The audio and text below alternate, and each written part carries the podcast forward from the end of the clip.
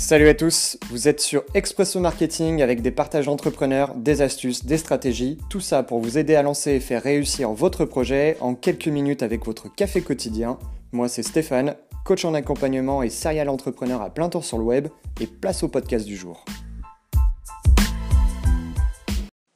Bonjour à tous, vous allez voir sur le podcast d'aujourd'hui, il y a plein d'éléments super intéressants mais il y a un petit problème de connexion du côté de Maxence ce qui fait qu'à certains moments, ça, saute et on n'entend pas toutes euh, ces phrases. Euh, malgré tout, on a quand même choisi de diffuser l'épisode parce que, y a, bah, comme je disais au début, il y a pas mal de choses qui sont, euh, qui sont intéressantes et qu'on a choisi de garder. Donc désolé pour ce problème, on essaiera de, de, résoudre ce problème demain. Et en tout cas, je vous souhaite un, un bon épisode. Allô, salut Maxence. Salut Stéphane. Comment ça va aujourd'hui? Ça super bien, toujours euh, grand beau et euh, les projets qui avancent, donc euh, une patate d'enfer. Impeccable. Pour le sujet du jour, on en parlait juste avant. En fait, sur les, précédents podcasts, on a pas mal parlé de comment lancer un projet quand on n'avait pas forcément de compétences, de moyens, d'argent, etc. sauf que c'était quand même bien tourné, on va dire, service. Et on a vu que c'était relativement simple de lancer un blog ou un site internet pour, pour commencer un service, on va dire. Le problème, c'est que si on a un produit, ça semble un petit peu plus compliqué de lancer un prototype parce que ça nous semble bah, compliqué de, de, créer un produit alors qu'on n'a pas de compétences, on n'est pas ingénieur, si on ne sait pas faire de design, euh, on ne sait pas trop par où commencer. Et du coup, euh, tu me parlais du, slip français, donc je pense qu'on pourra rebondir un peu sur son histoire euh, juste après. Euh, mais moi, ça m'a fait penser à des histoires que j'ai rencontrées à l'incubateur, notamment dans le textile. je sais qu'il y a pas mal d'entrepreneurs qui voudraient lancer un peu leur, marque de, de, vêtements, on va dire. Et les trois histoires, donc il y a celle de Nosk, dont on a un petit peu parlé, celle de Hill, de Anne, et celle de Le Feuillet. je vais commencer par Le Feuillet. Il y a Ilan, donc euh, aujourd'hui c'est Ilan et son frère euh, Davy qui ont, lancé une marque qui s'appelle Le Feuillet, qui est de la maroquinerie pour hommes, un peu tournée, on va dire luxe, haut de gamme. Et en fait, au tout début, donc c'est Ilan qui, a lancé son projet. Il savait pas du tout euh, ce que c'était la maroquinerie, sauf qu'il kiffait bien il connaissait bien le, il connaissait bien les produits, il aimait bien ça. Et par contre, il n'était pas designer il connaissait pas comment travailler le cuir et tout ce qu'il a fait, c'est simplement s'acheter un peu de cuir qu'il a trouvé sur Internet et a commencé à le travailler dans son, euh, dans son garage à la main avec une petite machine qu'il avait trouvée sur le bon coin. Et euh, je me souviens même quand il a candidaté à un incubateur, il est arrivé avec un, vieux prototype qu'il avait fait à la main et qui ressemblait euh, presque à rien. Les coutures, elles étaient hyper moches, ça tenait pas. Mais, mais voilà, il avait son prototype qu'il avait vraiment construit de base. Et, euh, en fait, voilà, il a commencé à, tester un petit peu son marché, à voir auprès d'amis, d'amis, d'amis, pour, euh, pour voir s'il y avait cette demande dont on parle depuis plusieurs jours, pour vérifier si effectivement il y a des gens qui sont prêts à dépenser une certaine somme pour un, pour un produit. Et une fois qu'il a commencé à valider ça, bah, il s'est posé la question de comment je vais euh, construire une ligne euh, de maroquinerie, sachant que bah, je ne vais pas le faire tout seul dans mon, dans mon coin, que j'ai aucune compétence, parce que lui, il n'avait jamais fait de maroquinerie de sa vie, et il ne savait pas trop comment s'y prendre. Et en fait, il y a, en France, même en Europe ou dans le monde, de manière générale, il y a des tonnes et des tonnes de gens qui ont ce savoir-faire, qui peuvent soit travailler tout seul, soit ce qu'on appelle en atelier, et qui peuvent répondre à, cette demande-là. Et c'est ce qu'il a fait. En fait, il a contacté plein d'ateliers. Il leur a dit, moi, j'ai un cahier des charges qui est celui-ci, c'est-à-dire je voudrais tel type de cuir, tel type de tannage. Euh, c'est moi qui design, donc c'est moi qui fais les dessins. Et moi, ce que j'aimerais, c'est juste que vous puissiez me produire le produit fini, que vous me le fabriquiez. Et quand il a contacté un premier atelier, un deuxième, un troisième, au bout d'un moment, il a rencontré des gens qui lui plaisaient, qui avaient un peu le même état d'esprit, qui voyaient un peu là où il voulait aller. Et il a commencé avec des petites productions avec eux à lancer 10, 20, 30, 50 produits euh, avec des ateliers qui, eux, produisaient euh, mmh. des premières séries sans que lui ait besoin d'avoir le savoir-faire euh, pour, produire, pour produire ces choses-là. Et ensuite, il les a vendus. C'est génial parce que tu as, quand même un mec qui, à la base, ça pourrait être pas mal de faire. je crois c'est des pochettes de rangement pour les ordres que tu peux prendre à la main ou, euh, ou des, petits sacs ou des portefeuilles aussi, c'est ça? Des trucs. Exactement, ouais, c'était ça, ces, premières lignes de produits, c'était vraiment de la maroquinerie pratique, on va dire, pour des gens qui habitent en, général en ville et donc voilà, des pochettes mmh. d'ordinateur, des portefeuilles, etc. Et, et donc, enfin, ouais, je trouve ça fou parce que rencontrer et le, le, style enfin, tu te dis normalement ce genre de projet, c'est tellement, enfin en plus il y a une image de marque tellement forte, c'est tellement bien fait, ces photos, euh, les photos de ces mannequins, de ces produits sont tellement belles que tu te dis putain mais ça doit être euh, une entreprise monstre. Et en fait bah non, c'est un, gars, euh, peut-être que là ils ont grossi, mais pendant un ou deux à juste faire son, son, truc dans son coin, trouver ses petits ateliers, construire son image de marque, appeler ses photographes. Et en fait, il n'y a rien de. Enfin, c'est pas un surhomme, quoi. Alors que quand tu vois le produit, tu te dis putain, mais waouh, le truc, euh, il a vraiment fait un truc de malade, quoi. Ouais, c'est exactement ça. Maintenant, si on tape le feuillet sur Internet, on voit qu'il a des, dizaines de magasins dans le monde qui, le distribuent. Il est, euh, il est au bon marché à, Paris, qui a un magasin, un magasin qui est énorme dans toutes les galeries Lafayette de France limite. Euh, quand on tombe sur sa marque, quand on voit les photos, quand on voit l'univers de marque, on se rend pas compte, on se dit que c'est une marque énorme, comme tu dis, alors qu'au début, c'est juste un gars, euh, un étudiant qui a dessiné ça dans son coin, euh, qui a commencé à fabriquer, euh, voilà, vraiment chez lui avec des bouts de, des bouts de cuir qu'il avait récupérés à droite à gauche, qui a contacté des ateliers et qui a commencé à travailler comme ça avec des gens qui avaient un savoir-faire peut-être un petit peu plus pointu que le, que le sien pour fabriquer. Et, et, petit à petit, il a augmenté, et il a augmenté le nombre de, de, produits, il a augmenté le nombre de clients, et euh... puis au début, Internet, et après, il a commencé à vendre, euh, à vendre en boutique. Ça, tu me dis, il a, il a une boutique maintenant sur Lyon? Ouais, maintenant, il a ouvert une boutique sur Lyon. Donc, en fait, tu, tu peux même euh, le trouver dans une boutique. Il paye son loyer tous les mois et le magasin est, magnifique en plus. Donc, euh, donc ouais, c'est hyper impressionnant. Et ça, voilà, c'est une histoire. Le gars, il s'est lancé il y a, il y a à peu près 4 ans. Et en fait, il suffit pas, euh, enfin, il n'y a pas besoin forcément de compétences hyper pointues. Il n'y a pas non plus besoin de, de sous et, d'argent euh, vraiment de manière colossale. Euh, c'est juste la manière dont tu t'y prends au début pour lancer ton projet, le faire grossir avec ta communauté, avec tout ce qu'on s'est dit, depuis le début. Et, si je prends d'autres exemples, voilà, je parlais de Nosk. C'est, pareil, c'est un autre projet qu'on a eu à l'incubateur qui est un tout petit peu plus récent. Eux, ce que c'est, c'est une marque de vêtements sportifs, donc assez techniques, avec des matériaux soit recyclables, soit à base euh, voilà, de, d'algues ou des, éléments naturels pour avoir le, le produit fini qui a le plus faible impact environnemental possible, tout en ayant un côté technique hyper pointu pour des sportifs qui, euh, qui, qui, ont une exigence assez pointue en termes de respirabilité, etc. Et, et, donc, au début, voilà, c'est des, des, gars, c'est des étudiants euh, normalement, on devrait les interviewer euh, bientôt. Là, on est en train d'essayer de, caler une date. Euh, donc, c'est des étudiants qui connaissent pas forcément l'univers du textile et qui savent pas coudre des vêtements, qui savent pas identifier quel, quel tissu va avec quel autre tissu, comment on essaye de fabriquer un t-shirt pour de vrai. Et, et tout simplement, ce qu'ils ont fait, c'est qu'ils ont fait plein de recherches par eux-mêmes sur les différents types de matériaux. Et après, ils sont allés contacter des ateliers. Donc, ils ont un petit peu galéré parce que quand tu contactes un atelier qui fait du cuir, euh, forcément, en fait, des ateliers qui font du cuir, il y en a beaucoup plus que des ateliers qui savent travailler des tissus à base d'algues ou à base de plastique recyclé. C'est un petit peu plus rare. Par contre, tu cherches sur Internet, tu appelles plein de gens, tu prends ton téléphone, ça c'est à la portée de tout le monde, et après tu dis, bah voilà, moi ce que je voudrais comme produit fini, c'est ça, j'ai euh, telle et telle exigence, combien ça, ça coûterait à faire, quels sont, surtout la question à savoir, c'est quels sont les, les minimums de commandes, et il y a plein d'ateliers qui, qui, vont te répondre qu'au bout de euh, que pour 50 unités, eux, ils sont prêts à partir avec toi et qui sont euh, qui sont ok quoi. Et 50 unités, et eh ben ça te coûte pas non plus un emprunt de, de 25 000 euros à la banque.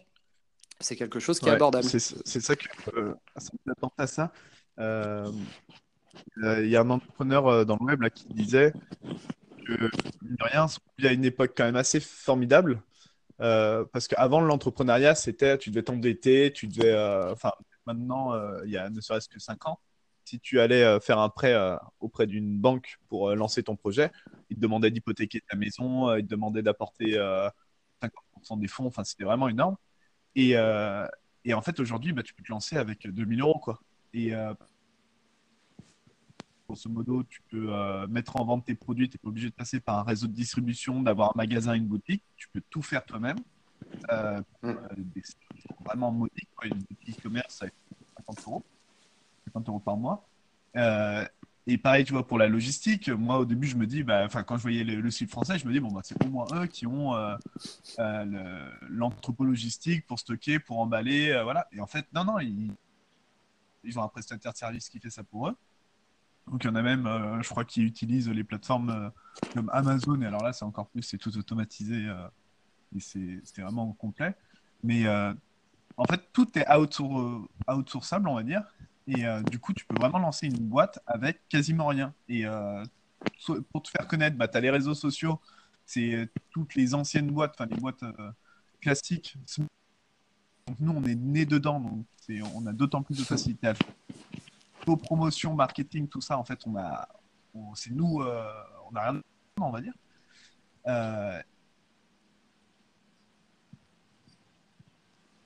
tout ça, bah, en fait, on vit à une époque où euh, tu n'es pas obligé d'acheter une usine, tu n'es pas obligé d'avoir des employés, tu n'es pas obligé, euh, obligé de rien. En fait, tu peux tout outsourcer, tu peux faire du cuir alors que tu n'as jamais été dans le milieu du cuir, tu peux faire du luxe. Tu n'as jamais été dans le milieu du luxe, du textile, enfin, peu importe en fait.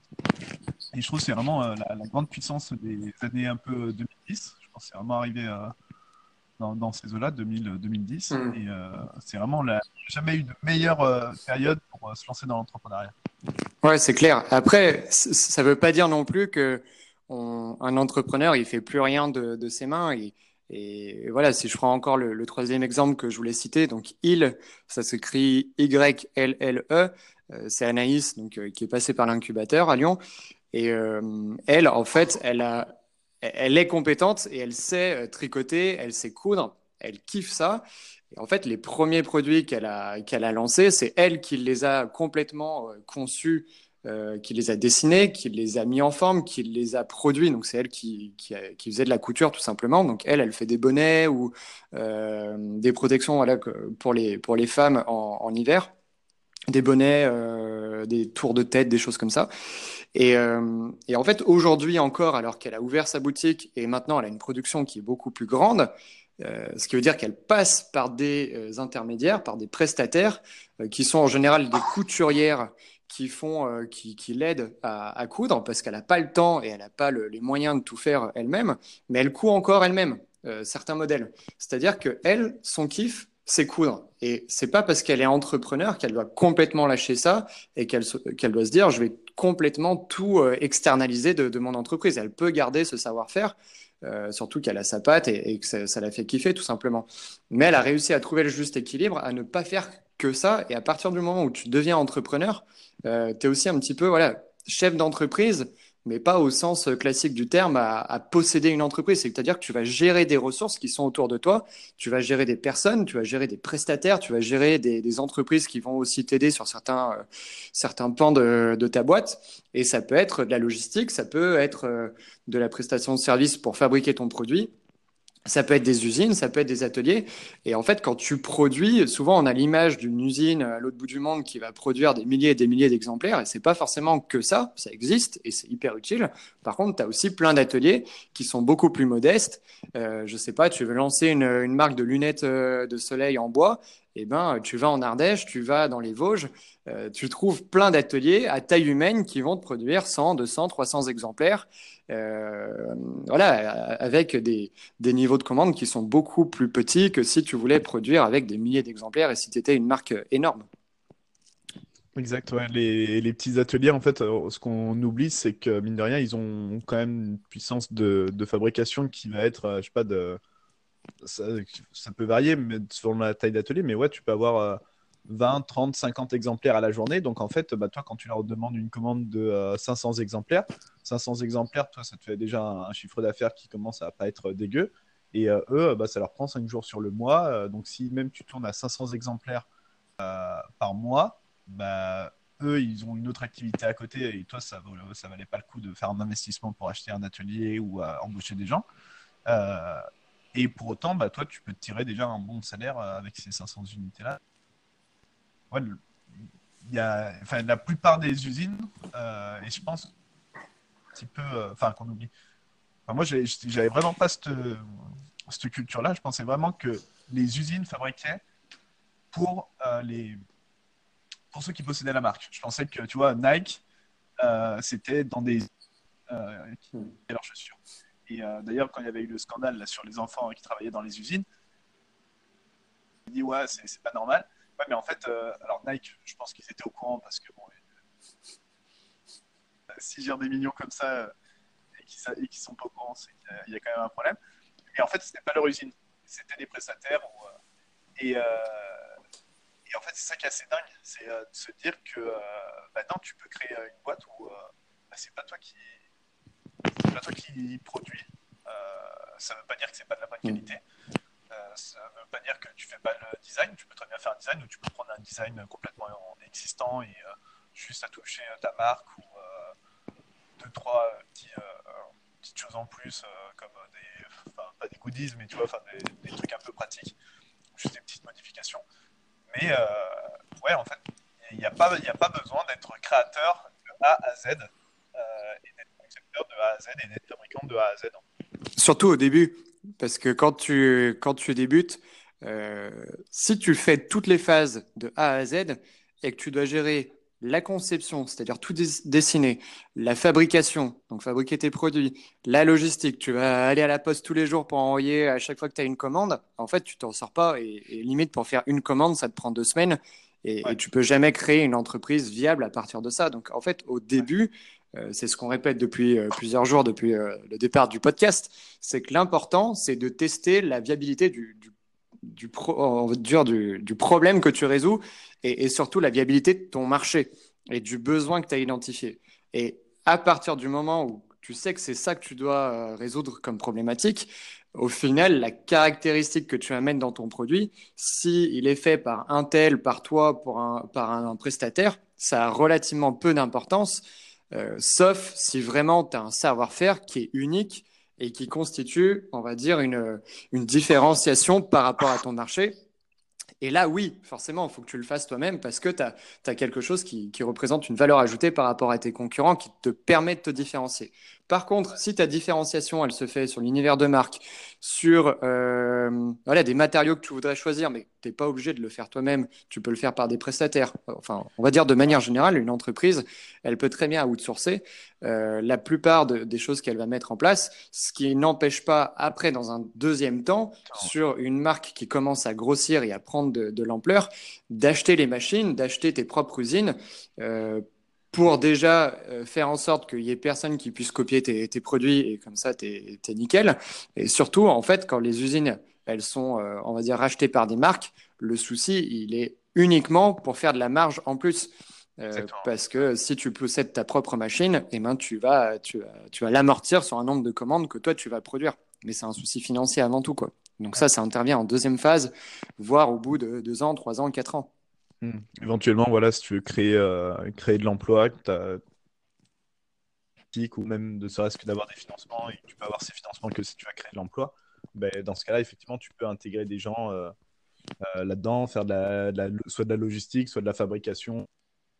Et comme tu dis, ça, ça, peut arriver dans un deuxième temps. Et même moi, je trouve que c'est le plus sain, c'est que ça arrive justement dans un deuxième temps, parce que du coup, tu n'as pas besoin de fonds, tu n'as pas besoin de lever des fonds, c'était autofinancé.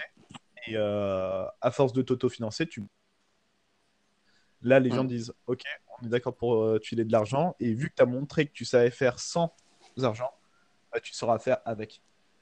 C'est clair. Et puis, ça te permet de prendre les, meilleures décisions qui soient parce que Imagine, tu veux acheter euh, une machine pour fabriquer, donc je reprends l'exemple des lunettes en, de soleil en bois.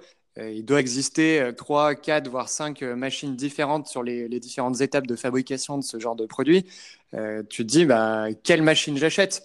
Est-ce que j'achète la première, la deuxième, la troisième? Imagine, tu achètes les 5. C'est un coût énorme. Et en fait, au bout de 100 commandes, tu te rends compte qu'il y en a une qui ne te sert à rien, qui t'a coûté 15 000 euros.